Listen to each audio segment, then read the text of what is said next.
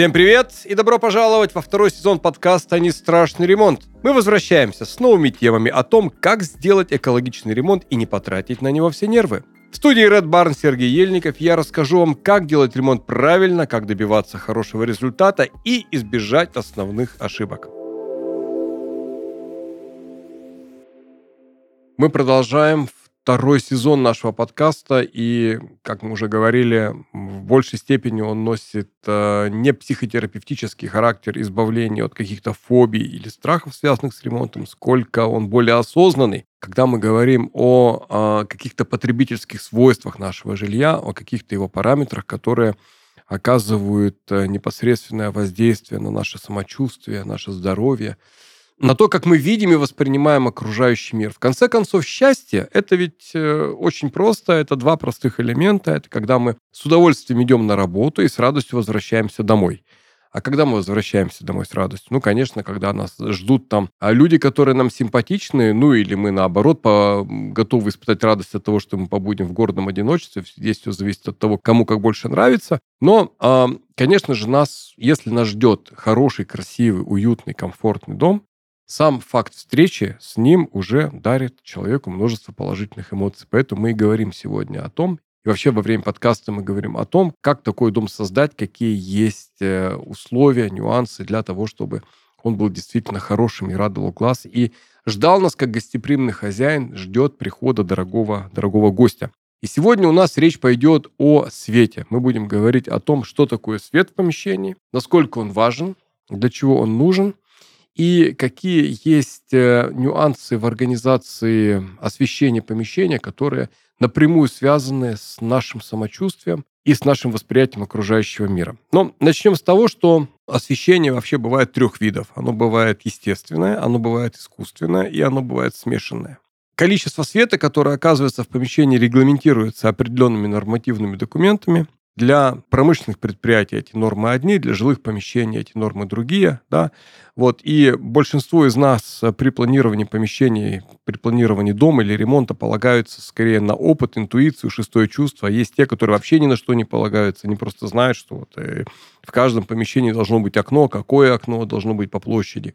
Вот, какое оно место должно занимать, там, по центру или ближе к краю, или так далее, это они действуют, ну, так, как как получается, что называется. Хотя, на самом деле, э, Ольга, поправь меня, если я не прав, вот если делается проект, хотя это вопрос скорее к архитектору, чем к дизайнеру, но если делается проект здания, то планирование площади окон делается как раз исходя из гигиенических норм насколько я знаю. Да, из гигиенических норм, из, исходя из сторон света, из э, назначения помещения. Ну да, ну то есть э, понятно, что в рабочем кабинете норма освещенности одна, на кухне она другая. В санитарных помещениях, то есть, например, там в душевых, ванных комнатах, насколько я знаю, окон вообще э, может не быть. Вот хотя вот лично мне это не нравится, да, вот если бы я строил дом, то у меня окна были бы в каждом помещении, включая там туалетные и ванные. Я комнаты. тоже люблю окна.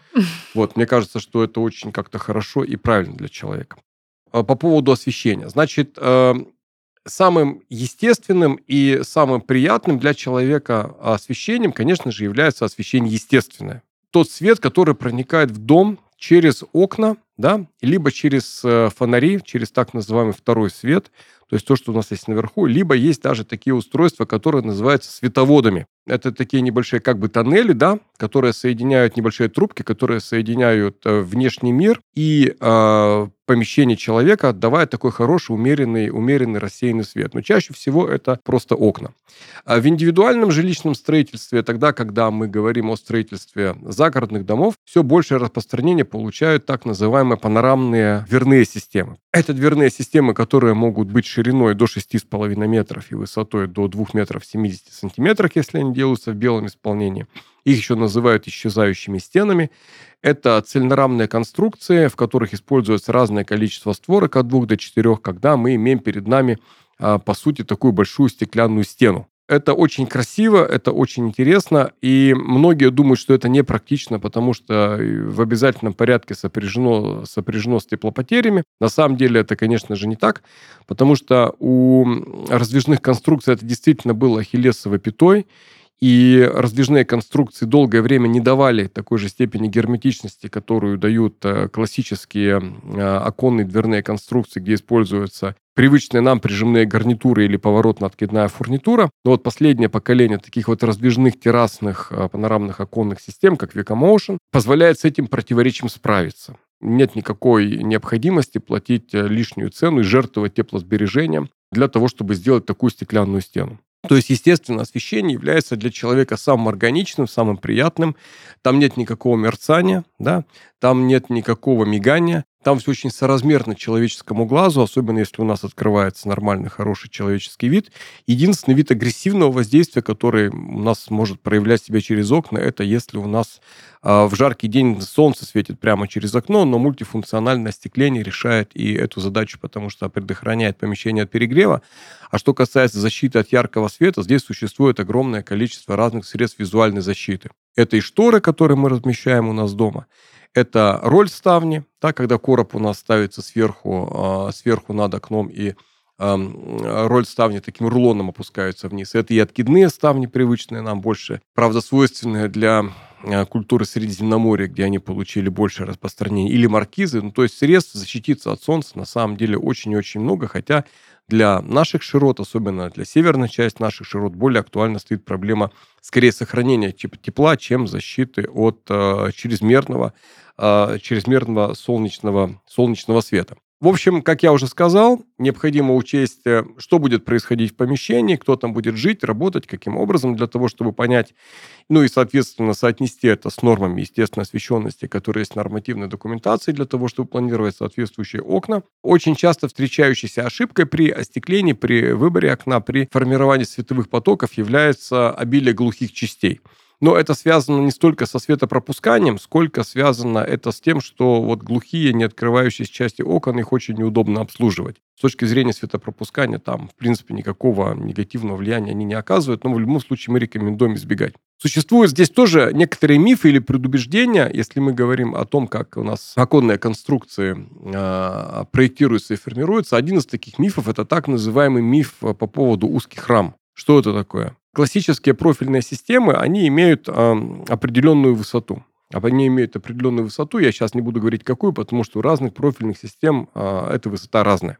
И э, есть некоторые производители, которые берут вот эту стандартную высоту, для стандартной, для данной системы высоту, уменьшают ее на пару миллиметров, и потом говорят, больше света, у нас узкие рамы, у нас теперь будет больше света проходить, вы сразу будете чувствовать себя иначе, ваша жизнь преобразится и так далее, и так далее.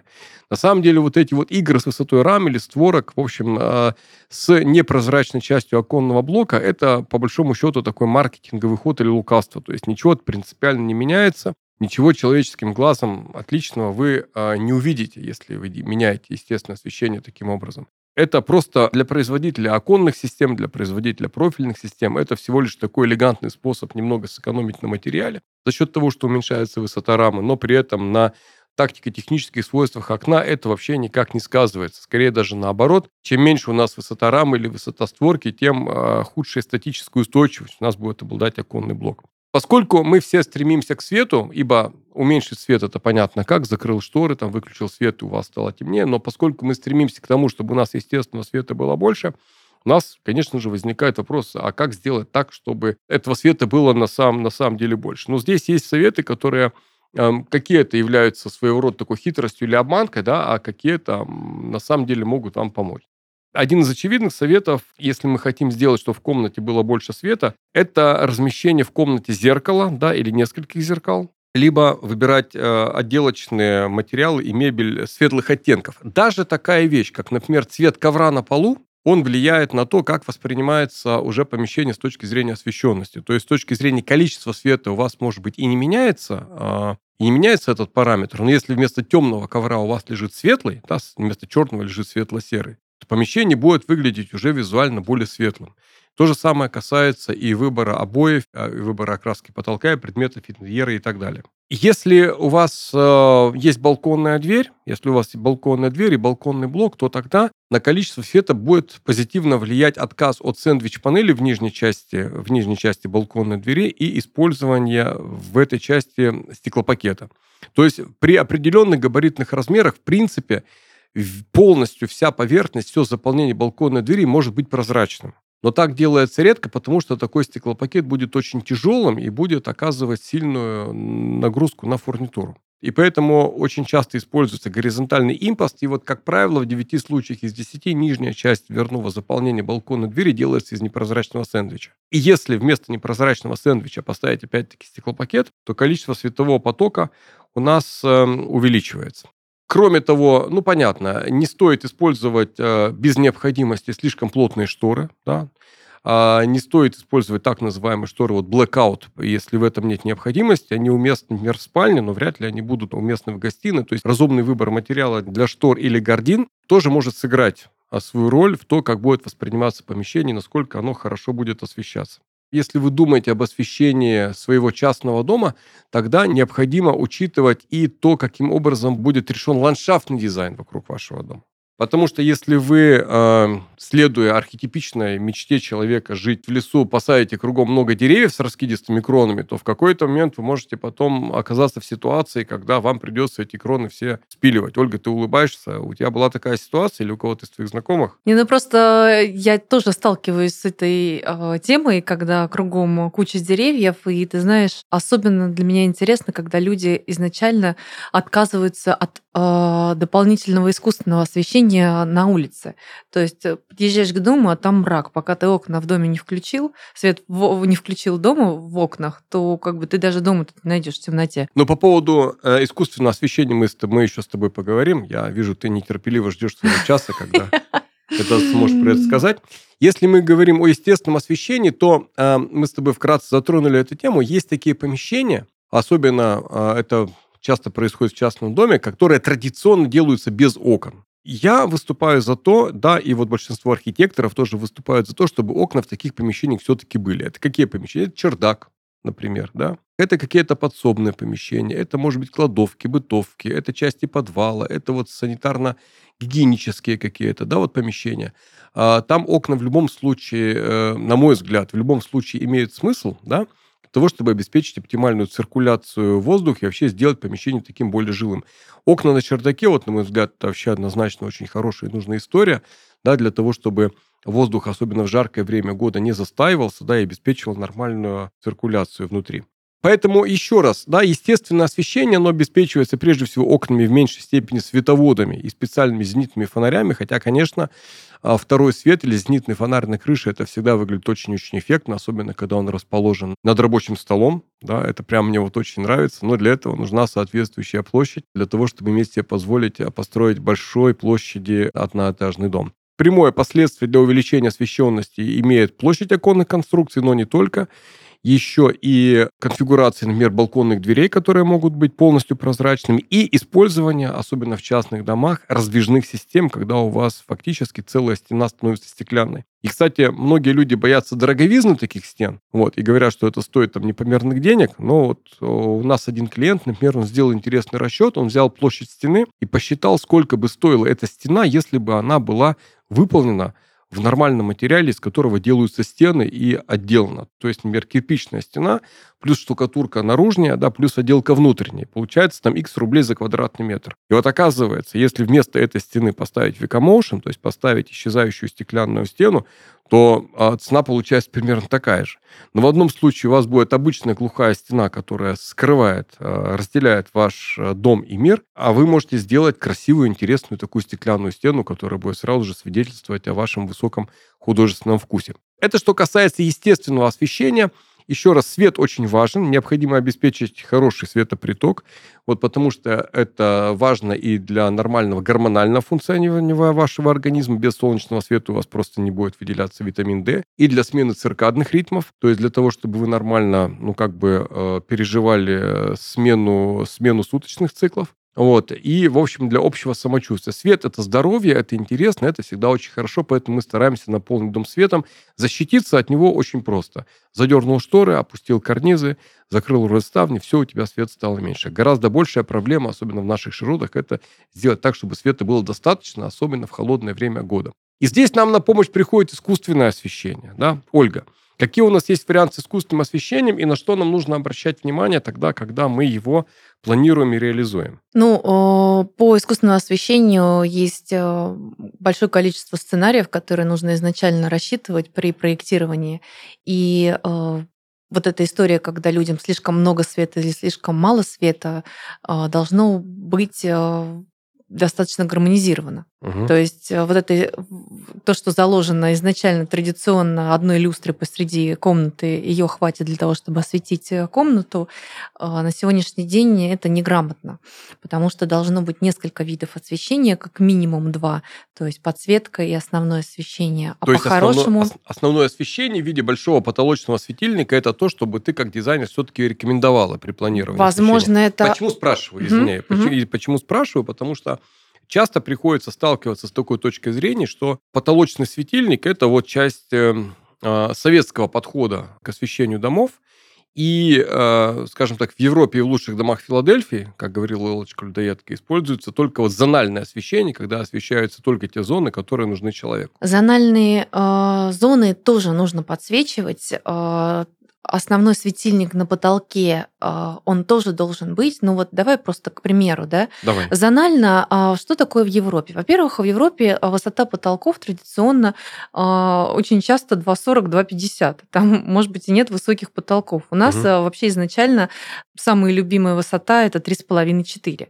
То есть нам нужен воздух, нужно пространство. Ну, нам даже не с точки зрения здоровья, да, а поддержания нервной системы, чтобы нам было комфортно потому что сразу начинаешь раздражаться. Отсутствие воздуха, отсутствие пространства а, – это некомфортно для жизни, а для работы тем более. Да, в Европе это невысокие потолки, соответственно, зонированное освещение оно создает а, сценарий по большей степени отдыха. А, в Европе люди мало уделяют времени для того, чтобы готовить пищу дома тоже важный момент. Зачем им создавать полноценное освещение а, в зоне приготовления пищи, если они ее там не готовят? Они могут что-то разогреть, быстро себе что-то достать, перекусить, кофе сварить и все. И кушают они в основном а, в общественных за местах. Конечно, дома. за пределами дома. Потом то же самое по, по поводу уборки. Если э, ориентироваться на ту схему, которая привычна для европейского интерьера, то тогда каким образом а, осуществлять а, дома уборку при таком локальном освещении. Каким образом, прости, даже элементарно заштопать дырочку или пришить пуговицу, когда это не видно. Тяжело читать, э, отсутствие э, полноценного освещения. То же самое в ванной комнате. Очень любят использовать такую, ну, как просто подсветочку, да, там. Для меня это как бы ноч... на... На... Э, освещение ночное, там, прийти ночью, чтобы яркий свет тебя не разбудил, но для уборки или для того, чтобы там, побриться и привести себя в порядок, накраситься, нам нужно много яркого освещения. И именно с этой точки зрения а, вот эти все необходимые функции, которые нам нужны для жизни, а, нужно проигрывать с точки зрения грамотного, продуманного сценария освещения. То есть, чтобы была и подсветка, и вечерняя, и ночная, и два вида освещения, и яркий свет для того, чтобы когда мы включаем все, нам можно было сделать полноценную генеральную уборку для поддержания той самой гигиены, Даже которая в темное важна. время года. Даже темное время года. И еще очень тоже важный момент освещения, да, в зависимости от э, того, теплый это свет или холодный, да, количество кельвинов, э, что очень важно. Более холодный свет тоже наверняка все уже к этому привыкли и знают, что более холодный свет, он нас психологически стимулирует для работы, для активизации. Какой свет стимулирует холодный, для работы? Холодный. 4... Надо запрос да, запомнить, да, да. когда возникает вопрос, как бы себя простимулировать да, для работы? Более яркий холодный, да, стимулирует для работы, более приглушенный теплый свет это для релакса, для отдыха. Э, то есть э, это тоже всегда рассчитывается, и в одном помещении может быть э, несколько сценариев и несколько видов как раз-таки теплые или холодные, и в зависимости от того, что сейчас человеку нужно делать по, по своим запросам, по какому-то сценарию. Ну да, это очень интересно. Я, кстати, знаешь, о чем сейчас подумал? Я подумал о том, что говоря об освещении, мы ограничиваем зону действия освещения а, пространством квартиры. Но с учетом того, что сейчас доля индивидуального жилищного строительства, она возрастает, и россияне строят все больше частных домов, перестраивают свои дачи, строят новые дома новые дома за городом, развивается активно еще одна ниша. Это ниша наружной подсветки. Вот это тоже, кстати, потрясающая вещь, потому что э, прогулки по нашим садоводческим товариществам, они удивили меня в том отношении, насколько грамотно сделанная подсветка фасада влияет на восприятие дома. При этом вот эти вот фасадные, фасадные вот эти вот софиты, чаще всего бочонки используются, так называемые, насколько я знаю, они, ну не сказать, что они там бесплатные, но они стоят не каких-то там астрономических денег. Но они кардинально меняют восприятие фасада. То есть, если их нет, то понятно, что в светлое время суток а, все равно а, будет смотреться неплохо. Но когда наступает темное время суток, да, и они включаются, когда формируются вот такие и световые потоки, по фасаду, которые подсвечивают окна, которые подсвечивают элементы крыши, которые подсвечивают там углы зданий и так далее, и так далее. Это выглядит, конечно, совершенно потрясающе. Даже если это самые обычные вот эти вот фасадные бочонки, которые продаются, ну, там, чуть ли не на строительных рынках. Вот, более того, они и обладают важным утилитарным свойством. Потому что все хорошо, когда ты живешь в собственном доме, но если ты приехал туда, а потом по темной отмостке, ты, если у тебя есть отмостка, если у тебя она уже сделана, если ты не через арматуру там перепрыгиваешь, да, но гораздо лучше идти по освещенной дорожке, чем по э, неосвещенной. И здесь, да, здесь опять работает тот принцип, о котором ты говорил вначале. Все нужно продумывать заранее. Потому что выводы на фасад нужно делать заранее, нужно сразу думать о том, как мы включаем этот свет. Мы включаем его из машины, когда подъезжаем. Или он включается у нас сам, реагируя на датчик движения. Еще есть э, такие, как э, на солнечной батареи, когда они в дневное время не горят, а подпитываются от солнышка, а вечером они автоматически при а, вечернем, как только становится темно за, на улице, они зажигаются и горят автоматически. Да, э, есть и такие. И потом, как выключается этот цвет? Можно ли включить этот цвет фасада, да, тогда как бы, когда вы находитесь внутри, а, внутри дома. Или вам надо выходить на улицу для того, чтобы нажимать какой-то выключатель, который где-то у вас на фасаде расположен. Или, как я тоже видел в одном домохозяйстве, такое достаточно интересное решение, это фотоэлементы. И как только у вас э, градус освещенности на улице падает ниже какой-то величины, у вас автоматически включается подсветка этого здания. Кстати, что касается искусственного освещения, еще одна а, такая история, про которую мне рассказывали друзья, которые внедрили у себя этого дома. Они живут в таком достаточно хорошем, а, дорогом коттеджном, коттеджном поселке. Но, как в любом обществе, где есть имущественное неравенство и расслоение на богатых и бедных, у них, пускай редко, да, но встречаются попытки несанкционированного проникновения в жилище. Вот, естественно, проникают туда, где, как э, воры думают, нет хозяев в данный момент. И вот у них система искусственного освещения построена таким образом, что когда они уезжают, у них включается определенный алгоритм. И э, лампочки в, э, в комнатах начинают включаться в определенной последовательности. При этом эта последовательность, она рандомная. То есть ее предсказать заранее нельзя. То есть если человек вот просто идет, в надежде, что вот на хапок он сейчас что-то случайное такое вот возьмет и поимеет, если он посмотрит на этот дом, то у него будет ощущение того, что в этом доме кто-то есть. Потому что вот сейчас включили свет, сейчас выключили свет, да, и даже у него есть соответствующий ночной режим, когда там из серии свет в туалетной комнате включается один раз там в 4.30. Вот, да, то есть это полная иллюзия, даже если за вашим домом наблюдают, и идут на него прицельно, понятно, что люди увидят, что там никого нет, но, по крайней мере, вот а, создать впечатление того, что хозяева дома, это опять-таки есть. Это все-таки игры разума, это такие вещи, которые можно решить с помощью искусственного, искусственного света. Но все-таки самый здоровый и полезный для человека свет – это свет естественный. И как мы говорили в самом начале, этот свет проникает через окна. Окна должны быть достаточно большими. А почему, кстати, их не делают сразу очень большими? Потому что люди опасаются, что будут теплопотери. И у этого есть определенные основания, хотя современные оконные технологии позволяют думать об этом только во вторую очередь. Вот потому что главная задача окна светопропускания, она в сегодняшних оконных технологиях фактически решается без компромиссов с теплопотерями. Правда, я тут вынужден сделать оговорку, если мы, например, говорим о проектировании исчезающих стен, о проектировании вот этих вот раздвижных систем панорамного остекления Vicomotion, то там с самого начала рекомендуется э, делать конвекторы, да, которые будут обеспечивать подачу теплого воздуха э, к этой стеклянной поверхности. Кстати, об одной а, часто встречающейся ошибке, которая существует при проектировании индивидуального жилья сегодня, если мы говорим об расположении окон. Одной из э, модных историй являются окна в пол, При этом окна в пол – это тоже такое решение, которое требует конвектора внизу. Потому что если не обеспечить э, приток теплого воздуха к таким окнам, тогда у нас необ, с необходимостью будет выпадать конденсат.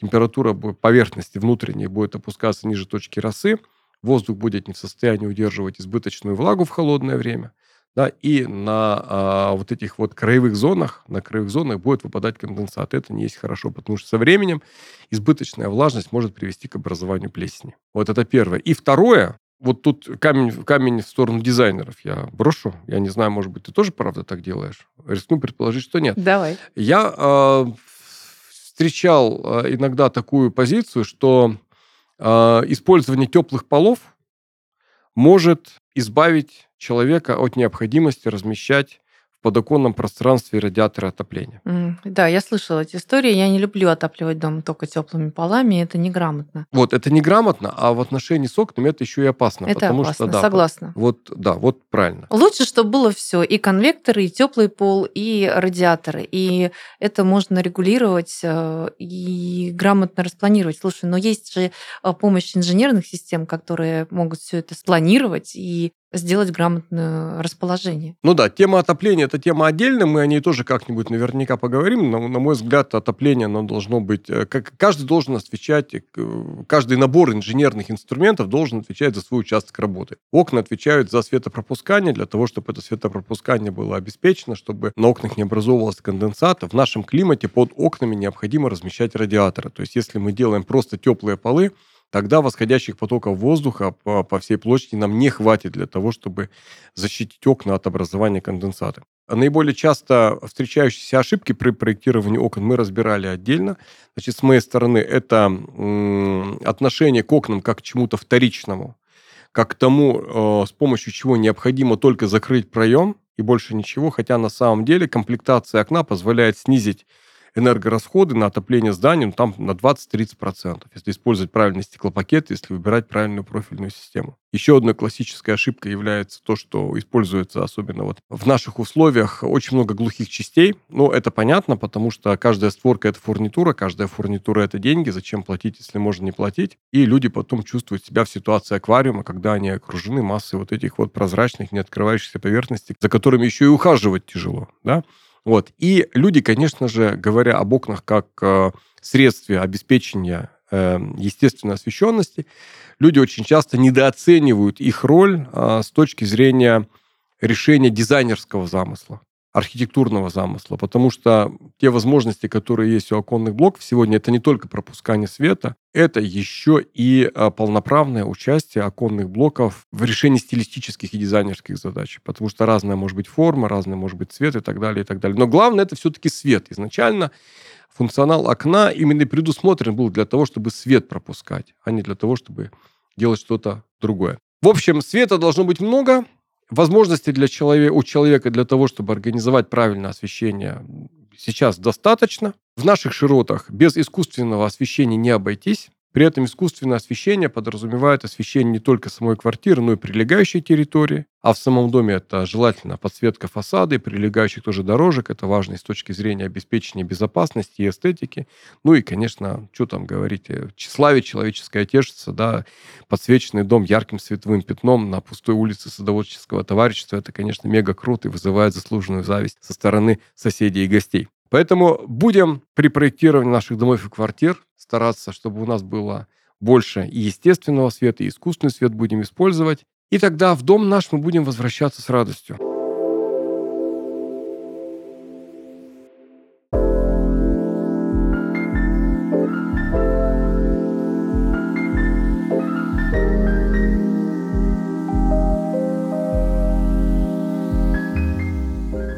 Это был подкаст «Не страшный ремонт». Не забудьте подписаться на нас, чтобы не пропустить следующие выпуски. До новых встреч! thank you